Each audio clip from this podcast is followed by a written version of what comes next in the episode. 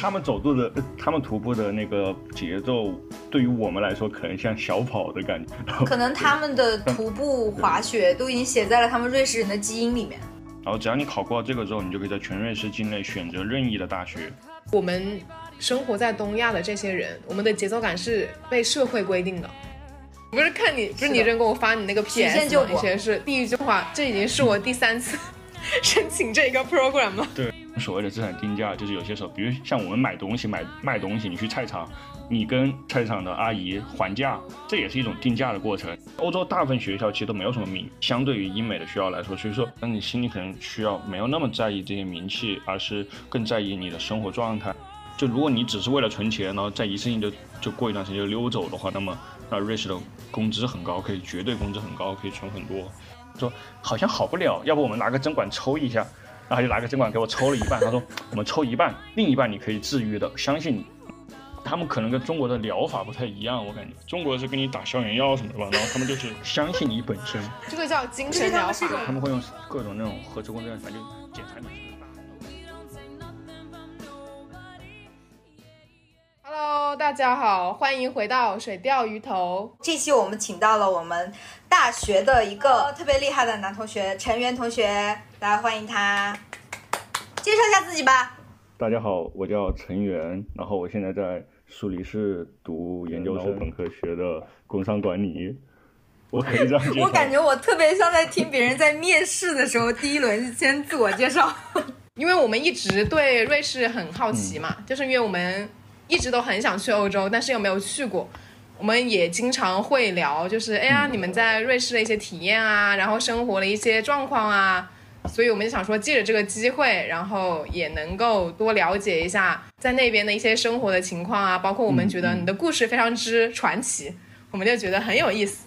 呃，我觉得可以先说一下，你觉得就是你生活的瑞士大概是什么样的一个地方？可以简单跟我们说一下吗？瑞士的话，如果来的话，大家第一感觉应该就是非常贵。欧洲其他国家玩的时候，然后。你来瑞士，你会发现瑞士就各方面都很贵了。然后第二印象就是它真的很漂亮，基本上就是主要的城市都有湖啊，然后有些城市可以看到雪山什么的。冬天就瑞士人都很喜欢滑雪，夏天的话大家都很喜欢徒步，他们徒步的速度好像据说特别快。我还没有跟瑞士人一起徒步过，但是据我跟瑞士人徒步过的朋友说，他们 真的走得很快很快。就是他们的徒步像是在比赛是吗？就是哪怕是正常的，如果我们如果是徒步，就可能比较慢一点。但是他们就是因为身体素质很好，可以这么理解吗？就我感觉他们因为从小就天天走，天天走，所以说就他们走路的，他们徒步的那个节奏，对于我们来说可能像小跑的感觉。可能他们的 徒步滑雪都已经写在了他们瑞士人的基因里面。是有这种感觉。对，我听说不是瑞士那边小孩子好像三岁就会开始滑雪，就是会带他们去雪场，然后让他们就自己开始练了。是的，就是他们很小就会滑雪。第一次去滑雪，那次滑雪的时候，我就想试一下那个单板，感觉那个雪道看起来就斜坡就已经很吓人了。于是我们思考了再三之后，我们就去了小朋友的道，跟着一群那种 三四岁、四五岁的小朋友练滑雪，然后一个比我们都厉害很多，在那摔了一下午。那些小朋友可能是成群结队的从你身边滑过去，非常专业。你们就在那边根本就滑不动是吗？我们当时觉得双板应该不难，我们就选择了单板。其实单板更难，因为单板你两个脚都绑在板上了，所以说就更难控制。小朋友其实道其实很很矮，但是我们滑的时候就不停的在摔跤，然后摔了之后就可以看到那些小朋友贼酷炫的，然后滑啦上去，滑啦上。因为我感觉我滑下来一次，因为你我我很怕，所以我不停的就会坐下来摔倒，坐下来摔倒。我滑下来一次，估计估计小朋友可以滑四五次。我之前滑雪也是这种经历，就是别人是用脚滑，我是用屁股滑。就是你不知道怎么去刹车嘛？对，对你只能屁股着地去刹车。滑雪还是个很刺激的运动，就是如果就是你的性格是很喜欢冒险挑战的，真的可以去试一下。但是我也不再想玩了。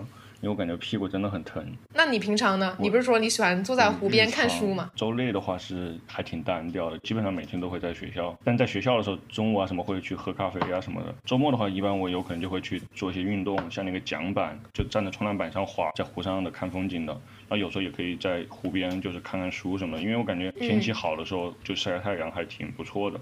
然后。对，周末一般就会干一下这个。然后疫情之前每周经常练拳击，现在疫情之后因为就不能跟别人交流，就没有练拳击。感觉好像是一种非常养老休闲的一种生活。对啊，我一听上去觉得非常健康，就是做做运动啊，锻炼锻炼身体啊，然后看看书啊。你的学业压力重吗？我感觉不是很重，这边学习。嗯，对，因为因为这边学习是很自由的，就你硕士读的年限也是你自己选的，所以你可以读一年，也可以读四年，你可以把课选少一点，然后每学期有点别的时间，然后它也可以，所以说要根据你选课的情况来，然后它并没有必须要你每学期修多少，除非你要兼职赚钱，那么就有一个要求，每学期最少修多少学分。如果你选的课不是很赶的话，你就会有很多时间。而且不需要去只写作业啊，也不需要去，也不是不需要去，作业不用交，然后老师也不会 care，因为他觉得是至少金融和数学专业都这样，他觉得是你自己的事情，不写一些作业，然后你就有大量的时间。那我想问，就是在瑞士的话，会是那种嗯，就是宽进严出这么一种状态？我觉得可以这么说，本科阶段更代表一点就是宽进严出，硕士阶段的话，我觉得还是就进来的话还是有一定的挑选，然后基本上。进来的也都出去了，就就没有那种，就是就基本上不会有，我很少看到毕不了业的吧，就也有，但是很少。对，然后因为因为硕士阶段选课的自由很大，然后因为本科会要求你每学期上多少课啊，然后上哪些课嘛，所以说就还会有你学不下去。那硕士的话，你实在学不下去，你就换一个别的简单一点的课啊，你再学不下去，你再换更简单一点的课，你总能学下去。本科的话，如果说你是瑞士本地的人，其实你要去当地的这种好学校，其实还是蛮容易的。就是他说的很教育资源非常的公平，一般就是肯定是可以进去这个大学读书的，然后你学什么呀，什么都靠你自己。大概是就是就是他们会高中毕业会有个叫类似 RB two 吧，反正就是他们叫高考，就他们的高就高中结业考试那种。然后如果那个考试都过了的话。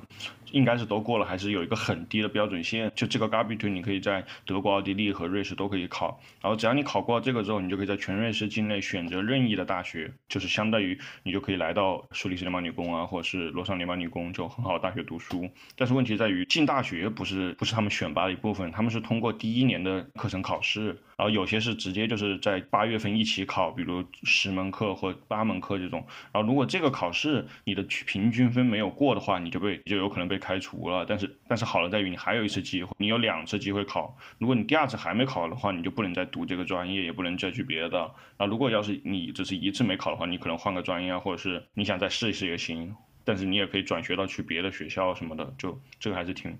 就挺方便的，就是你能不能读下去，就是你自己自不自觉啊，努不努力的事情。这样子来讲的话，就是给每个人机会嘛。而且，那如果说我不想读大学呢？就比如说，我觉得其实我也对这个学术啊，我没有这么高的一个期待。我觉得我就做点平常的事情啊，我可能做一个有点技术含量的事情。也是可以的吧，就是我去技类类似于像技校啊这样的地方。对他们每一个每个城市，比如像苏黎世大学，然后就会有另一所叫苏黎世应用科技大学，专专门给那种就是你想学不同的手艺啊，或不同的应用型的一些呃职业的人去上的。所以说，嗯然后他们还有那种学徒制，就你高中之后可以参加学徒制，比如你去跟一个电工什么学学几年，然后在这个应用科技大学可以给你颁发文凭什么的，其实工资也挺高。的，所以并不是就大学出来的话，就除非你做金融啊，或者是 CS 什么，不然的话，其他专业工资并不一定比学徒高。所以对他们来说，不一定就一定要选择读大学了。怎么来讲，都是一个非常灵活的这种感觉。我觉得可能他们的选择更加多元，更加自由吧，所以也就不会像我们国内，就是你可能就是大家就争着往那几个热门的专业去走，那几条比较固定的赛道嘛。哎，我之前有听我一些朋友，就是他们是北欧那边的嘛，他们可能有种习惯，我先读完高中，然后我去 gap year 几年，然后我再去申请大学，就是在瑞士会有这样的一个习惯吗？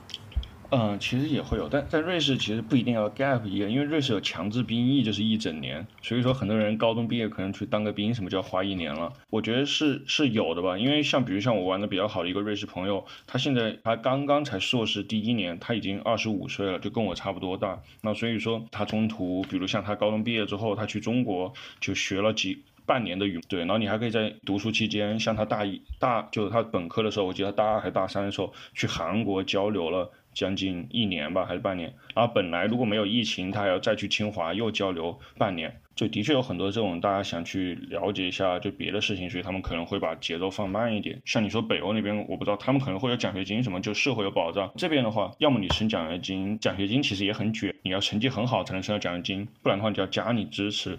像我那个瑞士朋友，他就是跟我讲的是，他说他很幸运，因为他爸妈都支持他，说毕业都就没有问题。我是觉得他们就是总总体来讲，我觉得是国外吧，我觉得可能不仅仅是瑞士吧，其实除了我不知道是不是除了东亚、东亚这些国家以外，其实大家的节奏就是那种节奏感是在自己心里面的。我们生活在东亚的这些人，我们的节奏感是被社会规定的。就他觉得你应该在什么年纪做什么事情，但是其实你的选择应该是很多样的，而且一个人他最好就是应该要读大学，就本科一个很好的本科，然后读研，然后去读博士，然后怎么样就很厉害很优秀。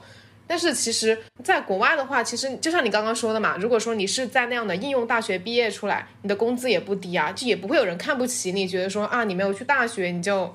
怎么样？就大家所有人应该来讲，都是相对会比较平等吧。我觉得我们这边总是还没有达到那样的一个感觉，所以说我觉得我们就会在心里面就会很觉得说啊，这样的一个社会的氛围会觉得很好，也是社会的观念的原因吧。就是大家可能在东亚可能更趋向于追求一些名校，或者是比较固定的成功的路径，那可能就对那种那种追求多样化的个体，可能他的那种。容忍度就没那么高吧，个体来讲相对会自由很多，选择也会多样化一点。我感觉其实像我之前跟我朋友讨论这，我感觉这有可能是发展中国家和发达国家的区别之一，就是因为他们其实已经发展很完善了，所以说导致物价相对稳定，工作的收入其实都还相对物价来说都是可以活得很不错的。就是即使你当一个普通工人啊，或者咖啡的员工那种的话，那所以导致他们就没有那么大的想要过更好生活时候需要付出更多努力那种压力，所以才会叫这样。国内主要是因为我们现在发展很快，然后有太多的不确定性了。刚才你说的就是国内，如果你不想读书，你想做别的，会不会被尊重这种问题？我感觉，如果要是国内的那种技术工种什么这些工资，普通那种上班族，比如像高于平均这种工资的话，我觉得还是有很多那种如果读不下书的人可以去选择。但是问题在于，有一部分的工作大家不尊重原因，所以他们工资本来就不够，就不不是那么好，所以说会影响他们的生活状态。然后他们的生活状态会呈现出来他们的，比如外表啊或什么，就比如他们穿衣服啊或各种东西，就是会导致他们呈现出来一个不是那么不是那么好的状态吧。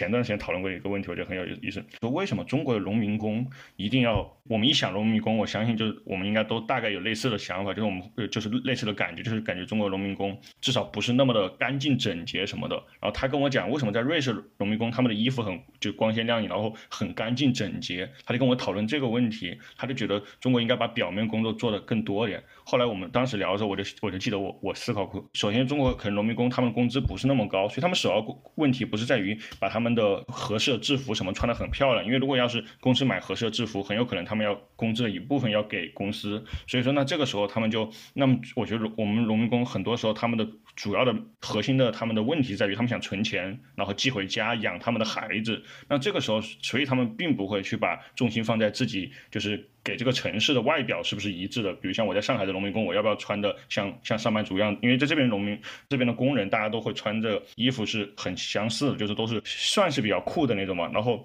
如果你想，如果农民工的工资会很高，很就不是很高，就相对很不错的话，以至于他们既可以保障自己的生活，然后不用牺牲自己的生活，那我觉得他们也会注重这些东西。只是因为我们现在还没有达到那个就收入水平啊什么，我们还没有达到那个标准。但我觉得之后如果大家就是生活水平、工作什么工资高了一点的话，其实我觉得就是你，嗯，就是比如说你从中国内地个体的这种家庭啊，他肯定也有一帮就是像我们科大这样的一些人家庭，就家里面人可以允许你这个孩子去试错。你你毕业之后，你找的工作可以各种各样的，就是能看到各样各种各样的风景，因为你家里面是有不有比较殷实的家底的支撑嘛。但是，就说回到我们可能社会上有些人对一些职业，他可能有一些刻板印象，其实也是来自于这个社会财富分配给这个职位，他分配到了多少。然后，如果相对于不太好的呃薪酬的那些职位，就比如你刚刚指举，他可能就是久而久之，他就会让别人对这个这样的一个职业行业就会有一个刻板印象吧。我我觉得单就如果说就不考虑其他的行业发展，就不考虑这个科技的发展。如果说只是单就农民工这一点的话，我觉得跟国外其实很多他们都工业化很彻底嘛。就其实说你去，你像我们中国，你真的如果是农民工，你要做很多事情，你是很基础的、很基本的那些事情，你就是会把自己弄得很脏。但是在国外的话，我们看那种走进工厂啊那样的纪录片，就是你所有的东西全部都是大规模生产，就是你哪怕是一个工人，你也不太会说一定是像发展中国家这样子，就是你需要真的费非常多的这样的一个体力劳动。所以说这样子相比较而言的话，肯定也是整个，其实其实你这样做比较。并不是说我们每一个人的想法是怎么样，确实是跟这个国家整体的经济发展是有很大的关系的嘛。像你说，本来欧洲啊，特别是北欧那边就是很发达，它很多东西就做得很完善了。只是说，这应该就是一个未来的一个趋势嘛。就所有人都说，你现在就是在重复的走同样的一条路。是的，是的。嗯，我觉得是。就我觉得，其实很多我们想要的，就是我们觉得欧洲不错的生活，就当我们国家。富裕或走进发达中国家的时候，更多人也会享受到这些东西。只是我们现在还在这，就还在这个路上吧。因为毕竟别人走进，就现在用工业化什么先发展很多很多年嘛。所以说，像这样的问题，你们会讨论吗？就是你会跟你的同学，就是讨论，比如说中国啊，然后跟其他国家呀，然后他们怎么看待中国啊？就你们会有这样的探讨吗？就会比较多吗？会吧，就。都会聊聊很多，就像就像我最近其实我还我并不知道那个躺平这个事情，哦，我知道这个躺平事情是我一个非洲哥们给我发的，就前段时间有个报纸叫 Global Times 是吧？然后然后他发了一篇文章，就讲他们讲豆瓣的，然后什么有一群年轻人搞了一个群组，然后就叫 Lying Down，然后然后那个非洲哥们说，哎，你们中国在干嘛？然后他就给我发这篇文章，然后他说他也想 Lying Down，他觉得压力挺大的，然后然后就跟我聊这些。其实他们还是会有一些人，比如像会就因为他们有中国朋友。什么？他们会关心一些这些事情，会聊一些这些事情啊，所以我们有时候会聊。像我基本上就经常会跟我说那个瑞士朋友，还有那个另一个黑人朋友，跟他聊这些问题，我们关系挺好的。也有一些就是外国人，他们肯定会问你一个问题，就是你吃不吃狗肉啊？你基本上看得到的西方的那种标准印象，他会问你吃不吃狗肉。可以理解成就是可能大家对不同国家的人是有一些刻板印象，也有可能就是可能很多媒体造成的一种信息差。就我想到我那时候在国外的时候，别人就会。看到我是中国人，他就问你会功夫吗？你们家是不是每个人都会打拳？然后我说真的不是。然后我也被问过，就是你是不是你们中国人是不是经常吃猫肉跟狗肉？就是诸如此类的各种刻板印象。你除了像这种别人问你的这种刻板印象，你还有遇到过别的类似的吗？别的。哦，我觉得有一件事很有意思，就就其实疫情了之后，会有更多人的确会对中国人、对亚洲人有敌意。对，就我经常在我们学校的主楼自习，然后主楼自习的时候，就经常会有一些就是。我不知道是流浪汉还是什么，反正就是很老的老爷爷。然后那个老爷爷就在，反正就是在疫情之后，反正就越很讨厌中国人，就会要我滚回中国啊什么什么的。然后，然后，但是呢，就有时候我也会怼他一两下，但我不会，我不会德语，所以他说我我听不懂。然后我英我说完英文之后，他有时候也听不太懂。然后，但是久而久之，我觉得哎，他还挺有意思，因为他每次都 就是就反正都要怼一怼。然后，然后我觉得最搞笑是有一次，就是我在我在二楼吃饭的时候。他就走过来了买咖啡，然后他看到我没戴口罩，当时我在吃饭，他说我没戴口罩，他就开始喷我。然后说了之后，我觉得最搞笑是在于，就有个瑞士人站出来了，然后就说你不能这样说别人。然后别人在吃饭，然后那个老爷说，他说但他们吃完了还是没有戴口罩，他们就开始吵起来了。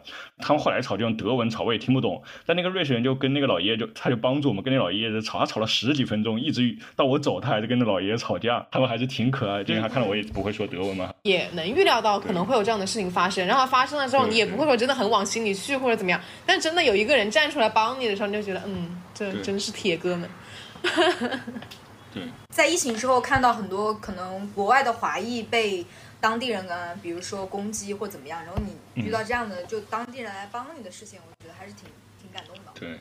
整个苏黎世联邦理工就在我们心里啊，听起来觉得哇，简直了。你当时去瑞士的时候，你们当时去苏黎世大学，是你当时就有想好吗？这种你就是要转学，就走转学这条路的吗？对对对，因为我对我当时其实拿了柏林的录取和苏黎世的，然后其实我挺喜欢柏林，但我来苏黎世原因就是我一直还是想要，就是因为因为其实我很早就我当时在科大选金融专业的时候，我就是想来苏黎世联邦理工读我现在这个专业，应该是在五年前了，我就已经了解到，并且就是已经开始收集这些信息了，然后到我。毕业申请了之后，因为我当时我虽然没有问到，但是我因为每个学校他们的选课啊，各种都会有一些法律法规的法条那种，然后我就从里面读到了，然后包括我也找到了，就他们是互相选课，然后可以互认学分这些的，所以我当时就选择来之前我就已经决定我是要转学，本来他们也是个联合办学项目了，然后所以说我就想，那我可以利用这个东西修多点课，然后再转，所以我会拿两个毕业证，之前那个学位退出了，所以说你之前申请的那个专业可能读完两年，然后你现在的话因为转了一些过来，你就再读一年嘛，就差不多这个弄完了。就等于说我前两年等于没有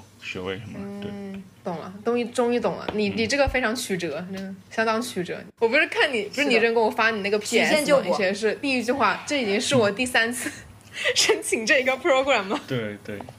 真的，你这百折不挠，你知道吗？澳门地区第一个这个专业肯定是第一个，然后我到现在是没有遇到过，就是澳门地区的同学来到这里，因为之前首先没有那么多，没有澳门的学生想来这里，二是以前是真的大家不知道。我记得我刚开始升欧洲的时候，像我记得瑞士还好，还有澳门地区。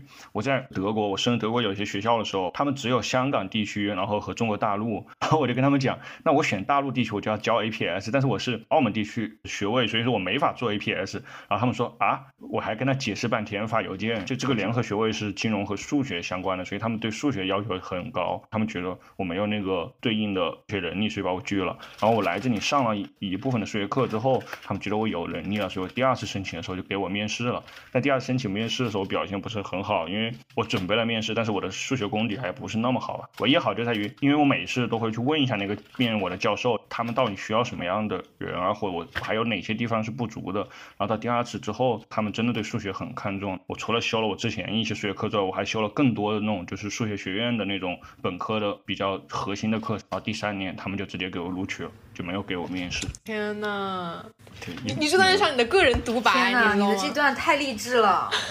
我觉得真的是，如果有一丝曙光，就要自己把握。现在阶段是属于就是快要去读博士，还是已经在读博士的状态？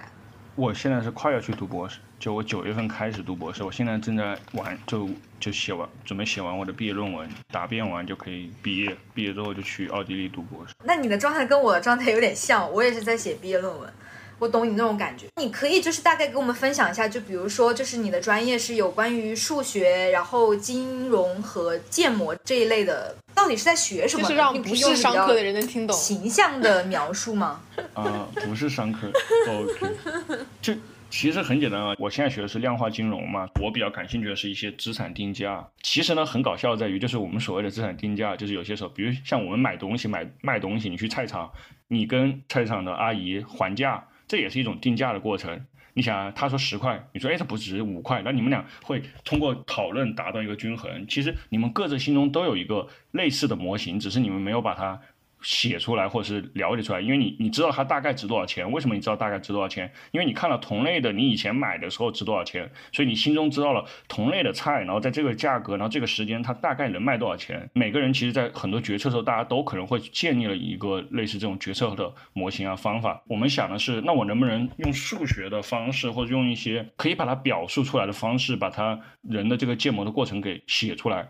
或者是表达出来，因为我砍价不很厉害，但是你砍价很厉害，那这个时候我我想学习一下怎么样变砍价很厉害，然后你跟我讲，哦，这就是很多时候你发现就老一辈的经验什么只可意会不可言传，但如果要是你可以把它把它变成了就白纸黑字，比如像。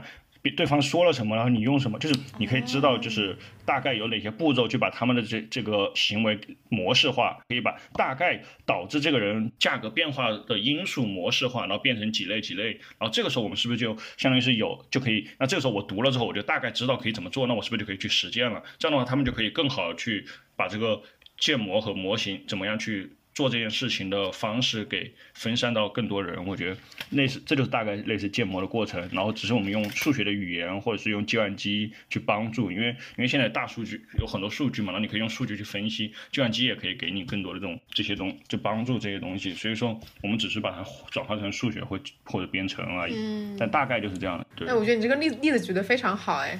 对啊，真的，就是你这个例子就很很就很帮助人理解。你是不是跟别人讲过很多次了？这蛮好的。这是我刚刚想到的，因为有时候举例举得很好，有时候举例对不对？有可能就牛头不对马嘴。但这个话，对对。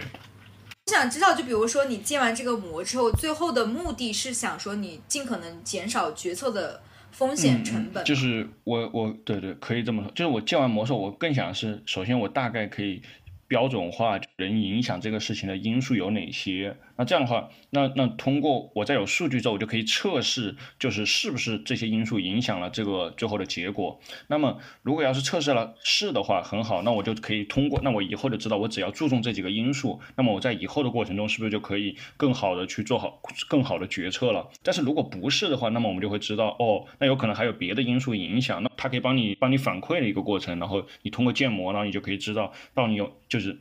有哪些啊？毕竟你可以很明确知道有哪些影响你，哪些不影响你。然后你想下一步怎么办，你就可以更清晰一点。但如果你能把它写成模型，让很多人都看到的话，啊，别人用了之后，别人就会有更多的体验。那是不是你就有更多的数据？那你是不是就可以把这个模型可能会优化更好，而不不仅仅局限于你自己？可以理解为，可能说最开始的话，我们抓的可能是系统风险。然后随着如果说这个模型的应用变得更广泛一点的话，可能你对那些非系统风险也会有一定的把握。这样的话，就对你整个模型的优化就能够起到一个很好的提升嘛。其实我感觉都算，我其实会计框架，我觉得它也可以算是一个，就是一个模型。你想啊，就是你们用。会计有很严格的标准规定，你们做什么会计啊，然后怎么做这些东西，然后最后最后你们有很多 ratio 来表示这个公司的财务状况。对，这其实就是一个模型的之一啊。因为为什么为什么这些 ratio 可以表示这些财务状况？因为你从一开始记账的时候，你就已经把这些东西一步一步放在哪里了，然后这些东西它们代表的含义你已经映射出去了，然后所以说用用这些 entry，然后你去算 ratio 才它就可以表示大概的公司的财务状况，但是不是完全的啊。然后这个就是因为这是一种模型的之一，我觉得。它也是一种模，其实很多，就比如像以前数学高考数学题啊那种，就横坐标、竖坐标，然后有一个圆啊那些的，其实那也算是一个模型。就是如果假设你有几个点，你想模拟它们到底是一个什么样的图案什么的，就是就画一个那种图，或画一条线把它们连起来什么的。就一个函数、一个公式都可以算了，其实。嗯。对对对，就是他们只是想表示一种东西吧，我觉得就是清晰的表示和传达他们想要做的事情。因为这样的话，你想所有的会计的人，他们学过会计，他看你这个他就看得懂，大家每个人都能看得懂。那这个时候，那这种就可就相当于你可以更清晰的表达你的意思。反正就是万物皆可建模。对，可以这么说。什么东西都可以模型化，只是这个模型的简单跟复杂的区别。哎，那我好奇，就是如果就是你到时候你从那个呃，你博士毕业，你有打算是留在，比如说什么瑞士或者是奥地利吗？还是说可能会回国呢？我我现在的想法肯定是想回国，然后我想去当个教授啊什么，在我能力之内去贡献一下祖国。你可能就是选一个高校嘛，就是你看你自己想在哪个城市，然后选一个高校。我感觉我挺想做教授，出不来很好的成绩的话，有可能就当不了教授，因为教授竞争也挺大的。就我想贡献国家，我不一定有能力，对不对？所以要看。嗯，我觉得可以的吧？你怎么可能没有？刚才听你讲建模，我就觉得你有一种教授的风范了。嗯，那你你有大概想过，比如说，可能就是这五年时间，有没有想怎么去平衡你的你的博士生涯跟你的生活？还是？嗯，欧洲欧洲的博士其实更多是一份工作，周一到周五工作，然后周末休息一下，然后假期出去。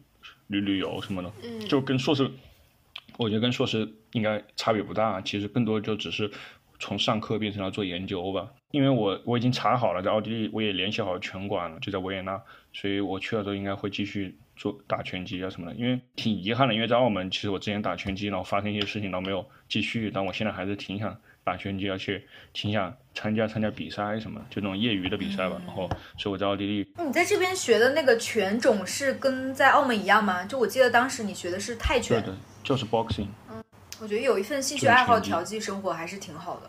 应该欧洲这边感觉后未来五年生活状态都差不多吧，除了有了工资可以就是就可以没有那么多的压力和负担，不然以前还觉得花家里的钱感觉不太好。啊，现在有了工资，可能就心态会好一些。嗯，是的，是的。我觉得是这样。所以你觉得什么人适合去欧洲读书呢？撇去那一些其他的，就你在站站在你的角度，你觉得不算英国啊，就是其他这些欧洲的地方。首先，我感觉还是得要一点点的自觉的，因为太自由了。但是因为欧洲大部分学校其实都没有什么名，相对于英美的学校来说，所以说，那你心里可能需要没有那么在意这些名气，而是更在意你的生活状态，他们的休闲啊，生活的 work-life balance 还是挺不错的。所以说，相对比较注重生活质量，然后又不是那么在意去一个名校的 title。对我觉得这样的话，你来欧洲会比较好。然后如果要是不是那么喜欢竞争，你喜欢那种安静点城市的话，我觉得欧洲这种任意一个城市都还挺好的，就也都挺适合长期居住的。那要比如说你的像你的。你还没有去读博嘛？然后就比如说你的硕士这些同学，他们会，不管是苏黎世大学的还是说 ETH 的嘛，就大家他们会比较倾向于说，会想在那边再工作几年，然后我可能再考虑回国，或者说怎么样考虑他们以后呢？就如果不读博士的话，我认识的不少都还是挺想留下来工作的吧。如果能留下来，大家还是想留下来工作几年的吧，因为这边工资真的。很就相对来说真的很高了。男生的话，其实很多还是读博了，因为博士工资也很不错。对，但如果你要是你回国的话，没有什么校友，不知道有没有影响力吧？你选择来了苏黎世的曼理工或苏黎世，你选择了更长的时间、更难的课程，它不一定有更大的收获。找工作或者是升博士这种致命意义上更大的收获，但他对生活上或者你人生体验上会有更多的收获。但是这就是一个 trade off 嘛，事先没有做好准备。那你两年之后，你再或者三年之后，因为有很多人还是读了三年了。你三年之后发现，就因为不是名校嘛，就是就相对来说，有可能有些人可能去了很好好就英国学校什么的。然后最后你回国，然后你找工作，可能就会觉得，那我这三年到底干嘛呢？那我在这里。当然，如果要是升到了苏黎世理工什么，那可能就没有那么多人，就不需要心理准备了。对啊，就会好好一点。你要来到苏黎世联邦理工，你还要心理准备。你说，哎呀，这个学校太，这个学校太好了。其实好像他们说 苏苏黎世联邦理工好像在国内有些企业也不知。知道其实，他既然都不知道，那你就不要去了。因为你之前说了，你之后的那个发展路径，回国的话，可能就是去高校去当老师、当教授嘛。那这个学校，欧洲学这个学校的认可度还是那肯定高呀，在学术界内。但但其实其实问题在于这里，其实。呃，如果去澳门什么，应该还挺不错的。就我我要去的奥地利，呃，就是维也纳大学嘛。但是问题在于，国内的话，其实国内要人才引进啊，包括一些什么计划，它需要他看 QS 排名的。我博士是一百五十多，对他们会看博士什么的。对，没事，你还有五年，那个现在这边就到时候再看。但是，对，但的确国内有很多他会，的确他会要什么 QS 前一百五啊，前多少？对。什么学校都可以出很厉害很厉害的，你去看一下香港那边的教授，就年轻的教授。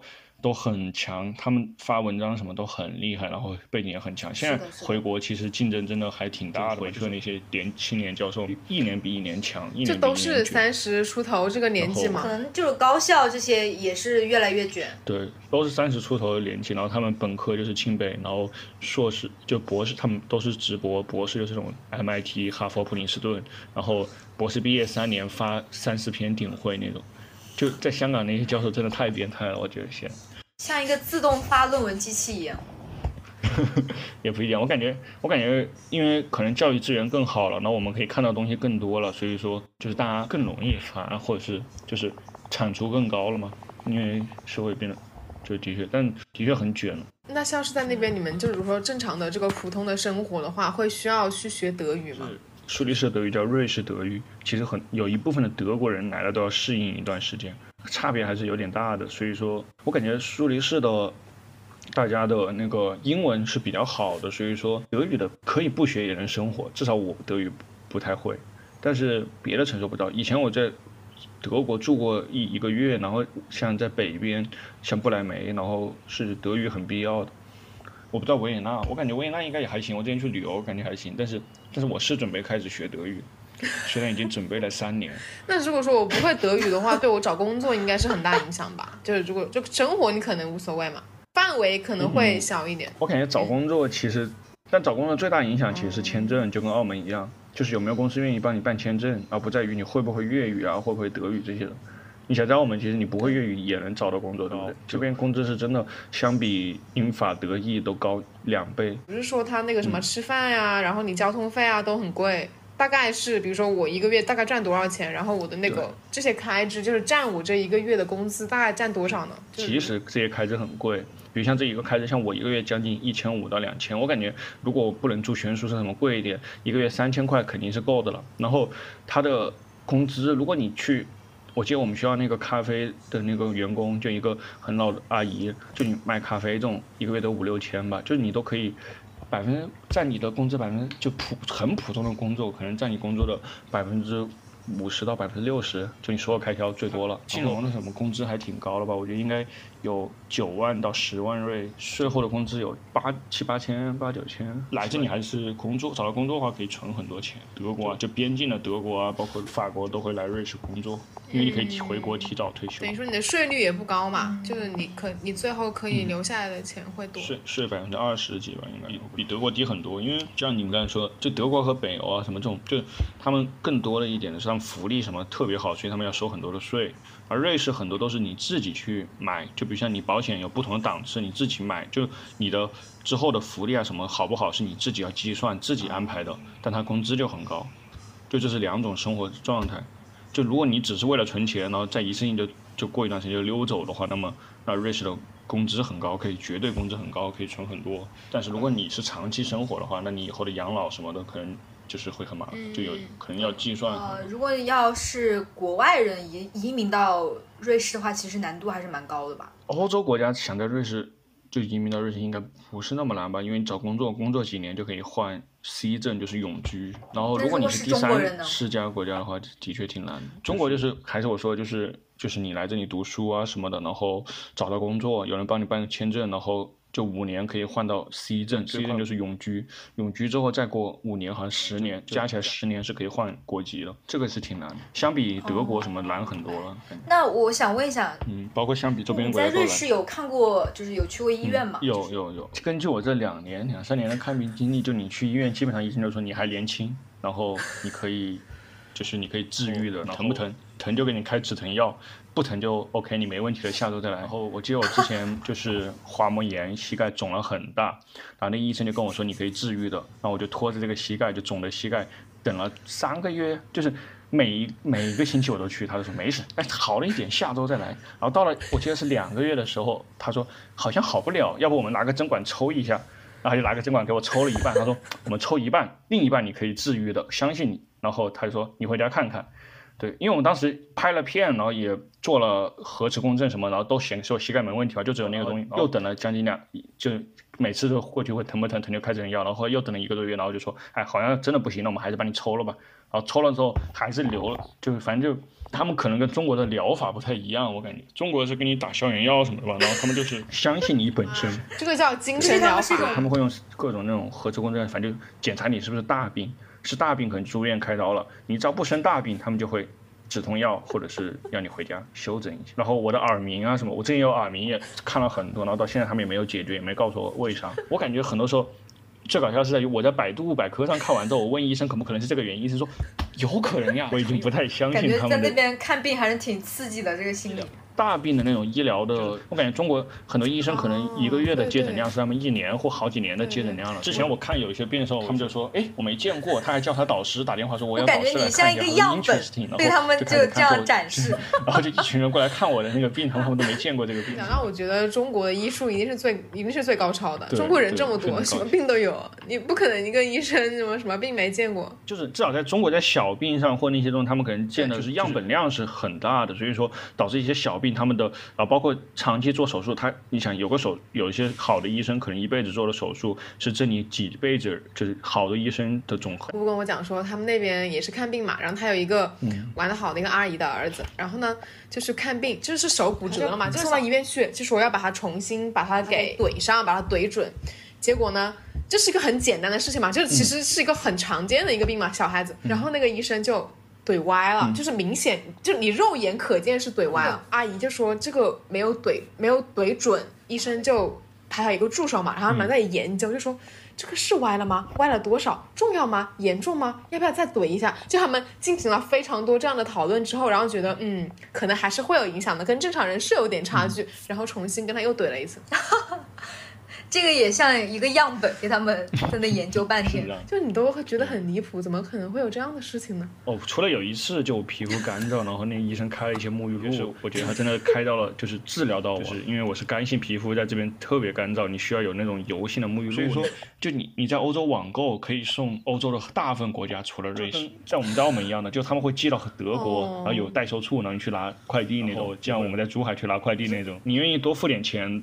都还是有办法找到可以寄到瑞士，只从来没有去德国拿过呢。因为我我感觉我要买的东西基本上都买得到吧。但我经常去德国吃东西，哦，去德国吃东西，德国东西好吃吗？就是 好吃其实还不错，就有时候会解解馋嘛。之前我记得我我之前还去德国吃过肯德基，主要是便宜。因为我和我朋友经常在这里吃肯德基，我们一买就买将近有一百瑞，两个人买一百瑞左右，就将近是七百多人民币。你能想象吃肯德基吃七百多人民币吗？然后因为肯德基这边真的挺贵的，我和他就发现德国肯德基买一送一那种，所以我们偶尔就坐个车，反正也一个多小时嘛。然后去德国之后，将近三十欧可以买三个全家桶，就是将近两百多人民币可以买三个全家桶，跟国内价格差不多了。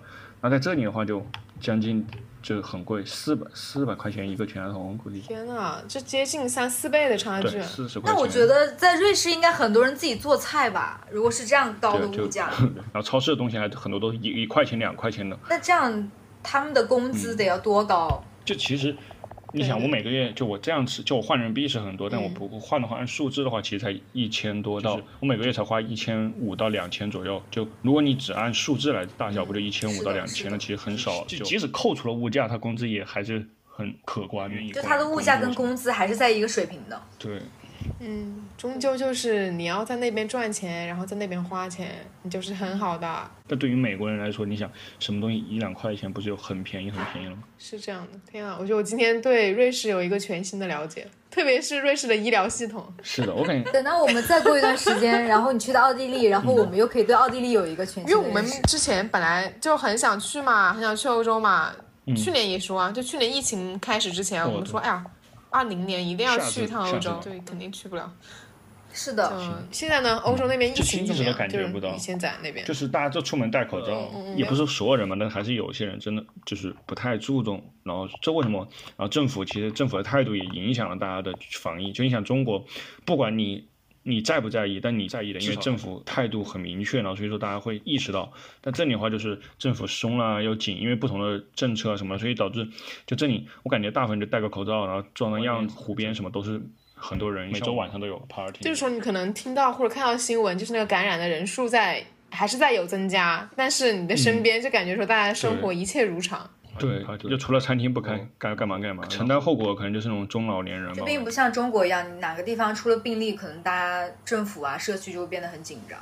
行啊，我们希望下一次你为我们带来更多有趣的见解。对，聊聊你的那个权，聊聊你展开。对对对对对对啊，等你展开在奥地利那边的新生活。是是。是的，是的。嗯，然后欢迎常来我们那个鱼头。好，那我们最后就。非对啊，对啊，对。好，非常欢迎你来我们的博客做客啊！嗯，你们你们也适应了疫情的新方式。